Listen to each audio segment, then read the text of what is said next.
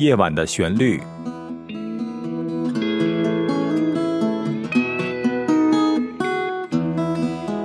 陈鹏制作主持。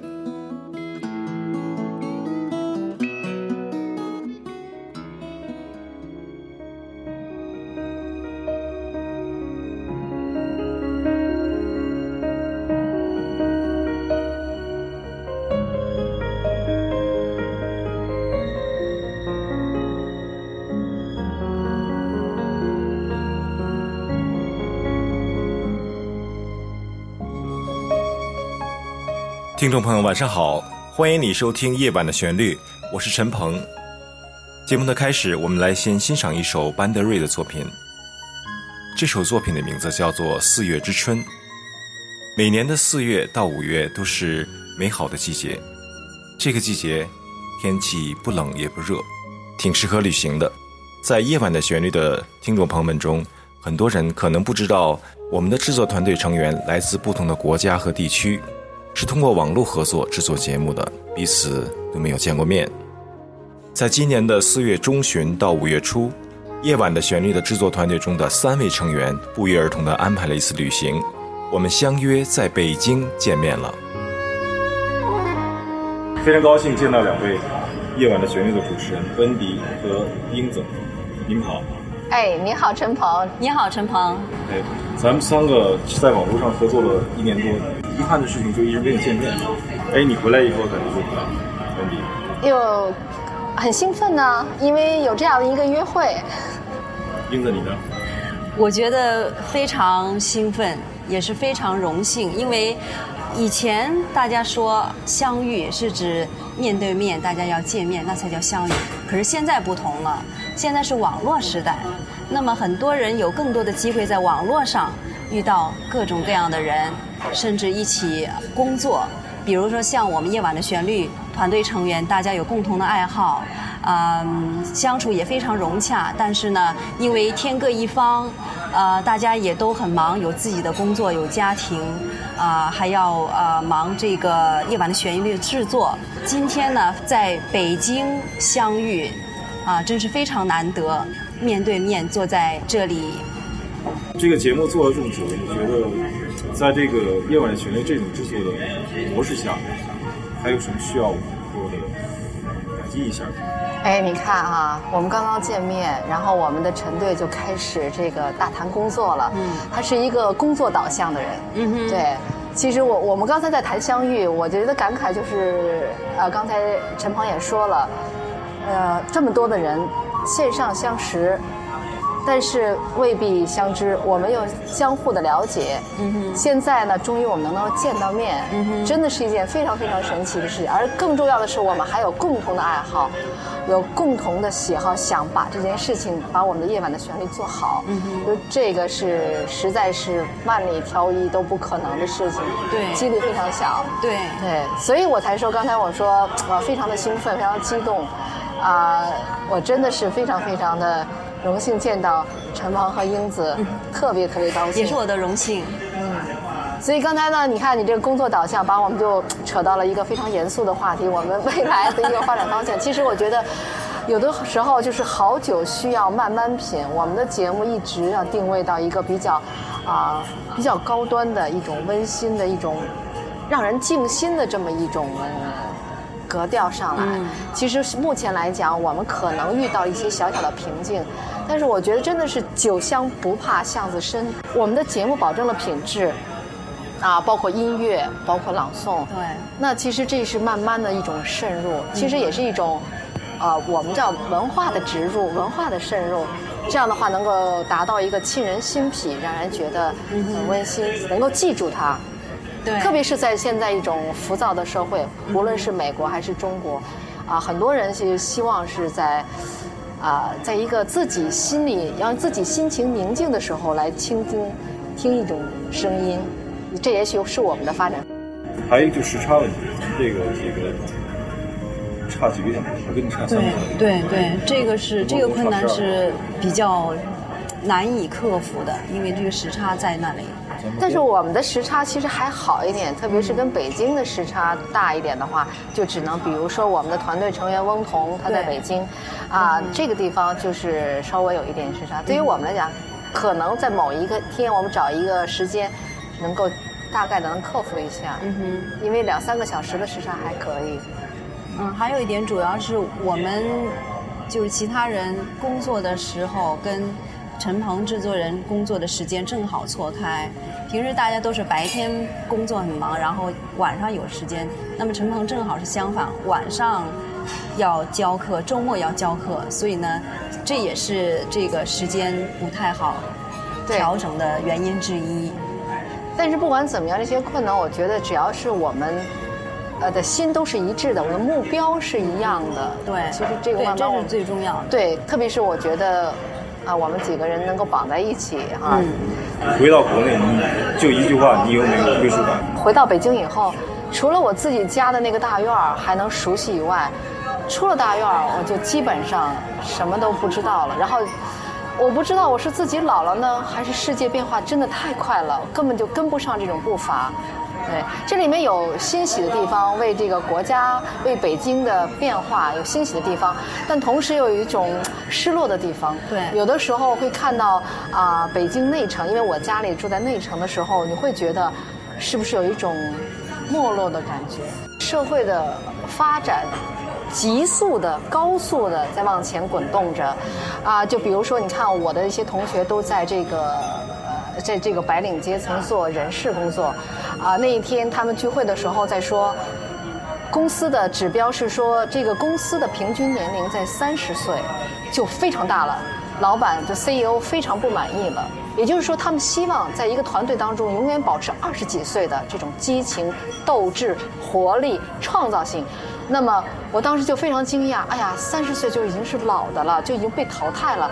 那像我们这样的中年人的话，如何来跟上这个北京或者说中国的步伐？嗯，那么在美国可能这件事情就不是事情，大家都是啊，无论你是中年、年青年还是老年，你都会有一种一定的步伐的，就是一定的 pace 的那个节奏，而不像这里面你永远是在往前赶，你可能都赶不上，对。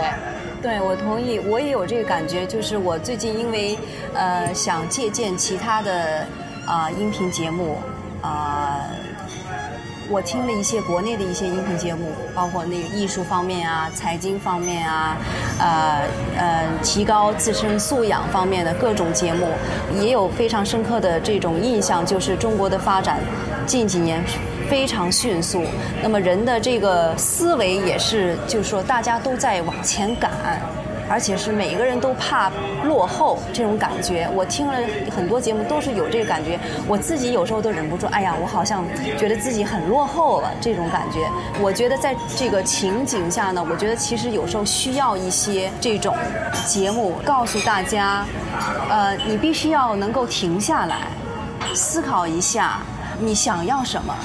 活在这个世界上，你想要成为一个什么样的人？呃，想做一些什么事情？你真正喜欢什么？希望为家人、为社会、为世界啊做出什么贡献？思考这些问题，而不是说，哎呀，大家都在往这个方向赶，我就要赶，我怕落后。呃，不管我喜欢什么，大家做什么，我就要做什么。从有些听众给我们反馈当中，我也感觉到他们需要这种。节目来帮助他们保持宁静的心境，对。所以我觉得这是一个挺好的一个点。嗯，你在特别是在这种特别特别复杂和烦乱的这个世界，呃，你就会感觉你的心特别闹腾。嗯，那其实比较浮躁。对，其实每个人其实他们自己有的时候也真的是想休息一下。嗯，比如说他们度假的时候，他们会找到一个山林里，不仅仅是因为环境好、空气好，同时他们希望自己心灵上能得到静养。刚才你收听的是我和温迪、英子在北京聚会的谈话录音。这次聚会让我感觉有一点遗憾的就是没有机会见到翁彤。翁彤来自于北京，但是恰恰在这个时候，他去了美国旅行。这个世界真大，但有的时候我又觉得它很小。在这庞大无边的网络的虚拟世界中，我们相识；在这春暖花开的季节，我们在北京相遇。一起来欣赏一首我的原创作品《春天的颜色》。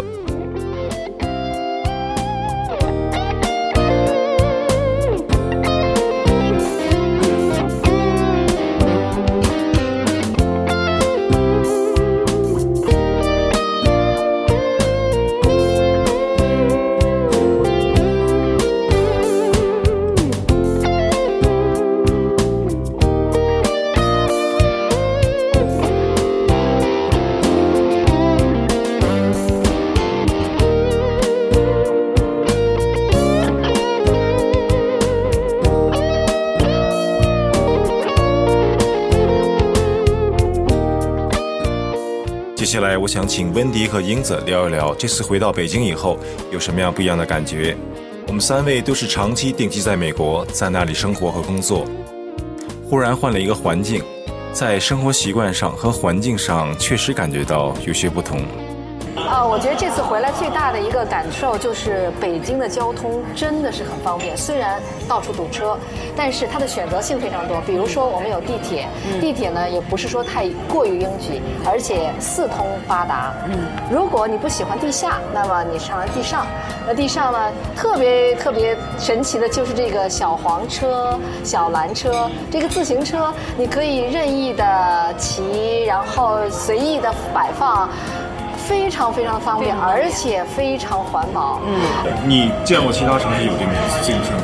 有的，我去了在北京苏杭、苏州、杭州，对，都有。嗯，不一定是小黄车，呃，比如说杭州小黄车少一点，但是呢是别的牌子，比如说是奥莱特，但是呢是同样的，就是说好像不同的呃品牌在不同的城市有对他们的对对。我也听到我家人说，就他们在河北省那些。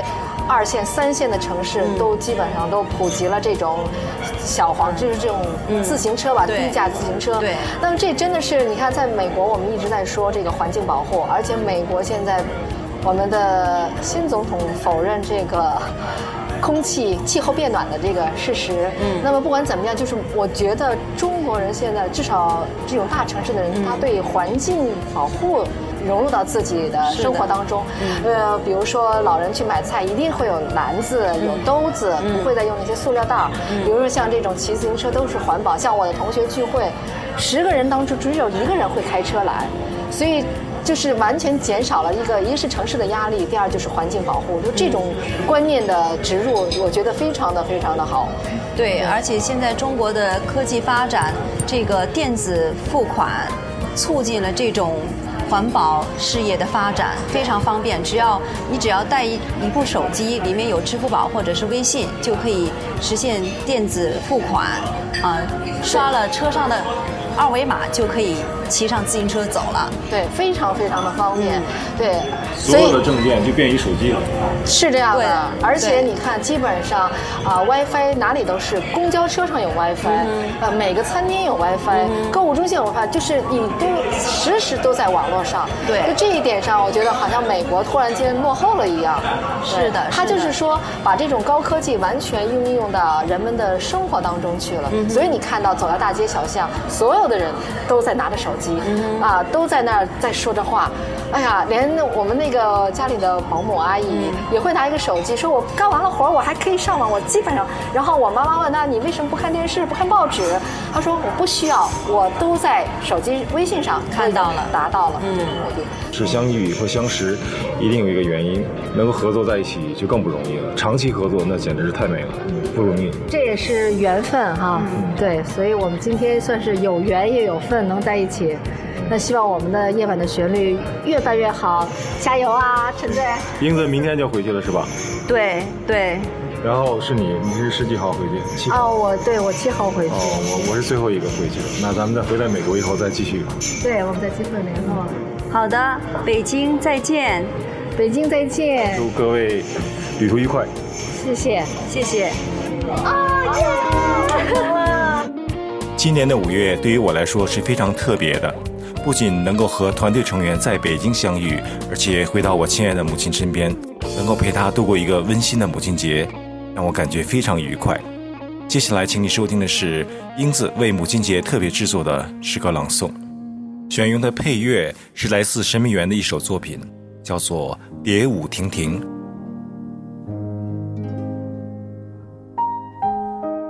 写给刚出生的儿子。作者：曼兔。朗诵制作：英子。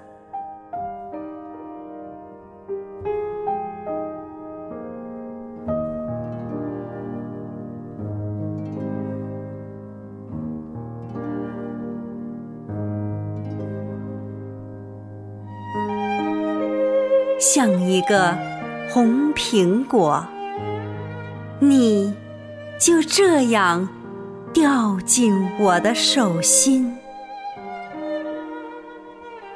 我用自己的体温抱着你，直到你破壳而出，发出第一声啼哭。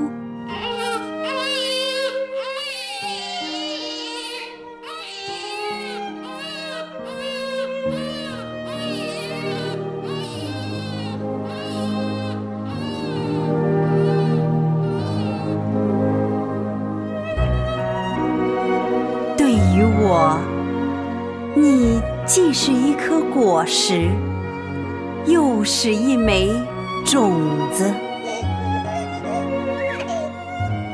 在这个树叶开始变黄的季节，你伸展着手臂，咔咔，带着声的抽芽、生长。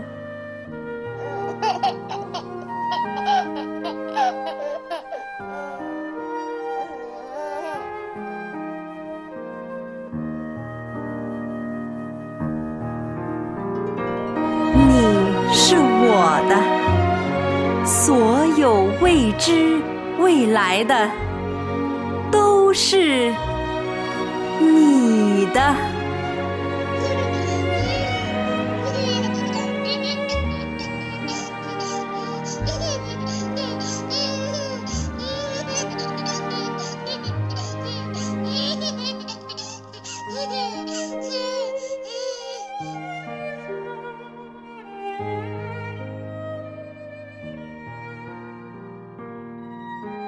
刚才我们收听的是英子带给我们的一首诗歌朗诵，写给刚出生的儿子。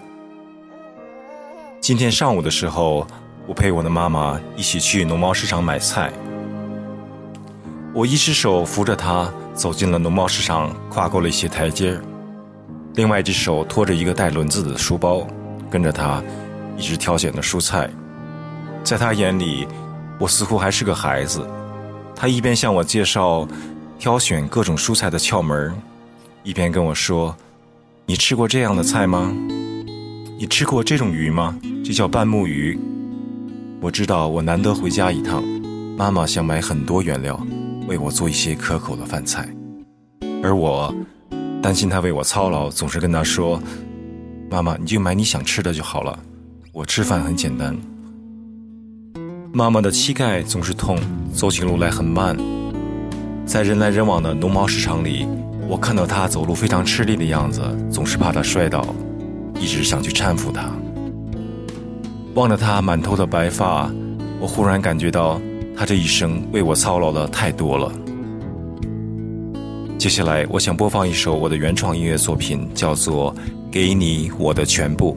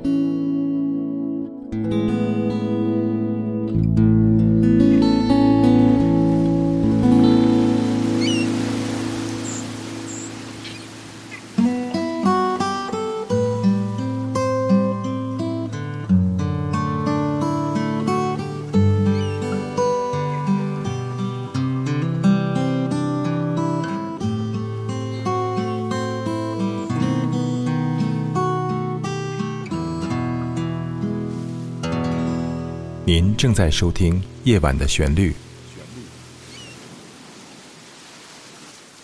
欢迎你继续收听《夜晚的旋律》。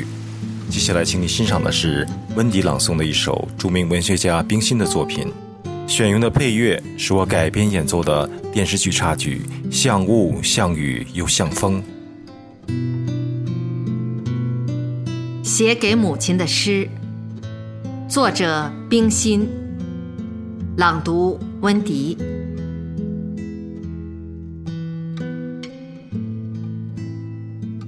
母亲，好久以来就想为你写一首诗，但写了好多次，还是没有写好。母亲，为你写的这首诗。我不知道该怎样开头，不知道该怎样结尾，也不知道该写些什么。就像儿时面对你严厉的巴掌，我不知道是该勇敢接受，还是该选择逃避。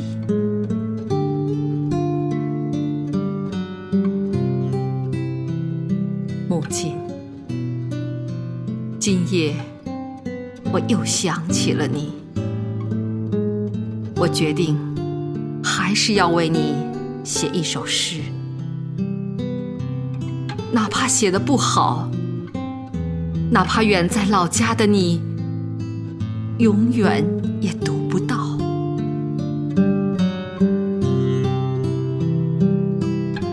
母亲，倘若你梦中。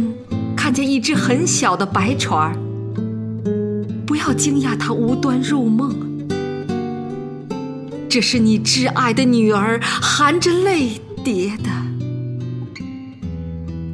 万水千山，求他载着他的爱和悲哀归去。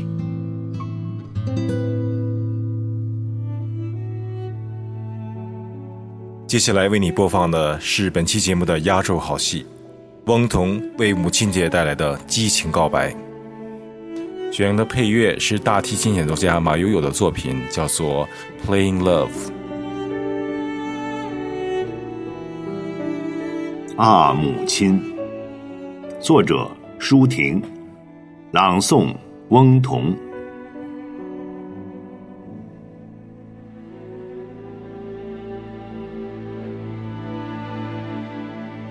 你苍白的指尖，理着我的双鬓，我禁不住像儿时一样，紧紧拉住你的衣襟。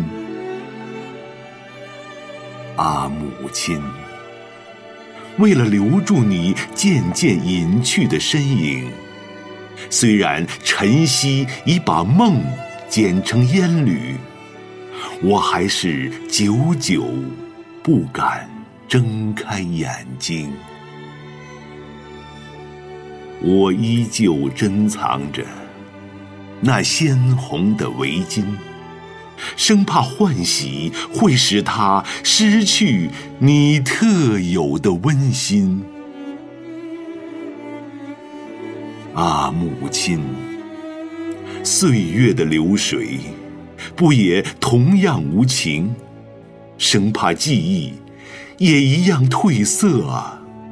我怎敢轻易打开他的画屏？为了一根刺，我曾向你哭喊。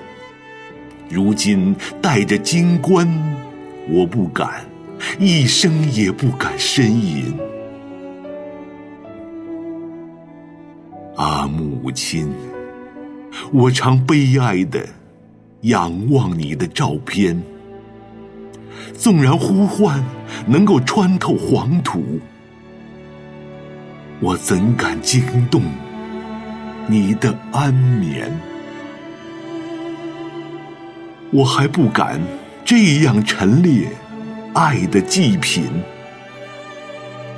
虽然我写了许多支歌，给花，给海，给黎明，啊，母亲，我的甜柔深密的怀念，不是激流，不是瀑布，是花木掩映中唱不出歌声的枯井。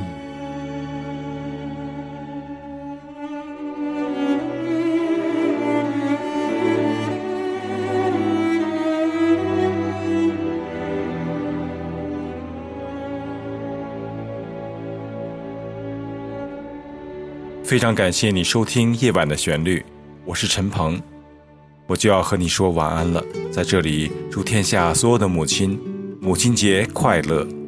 我们下次节目再会。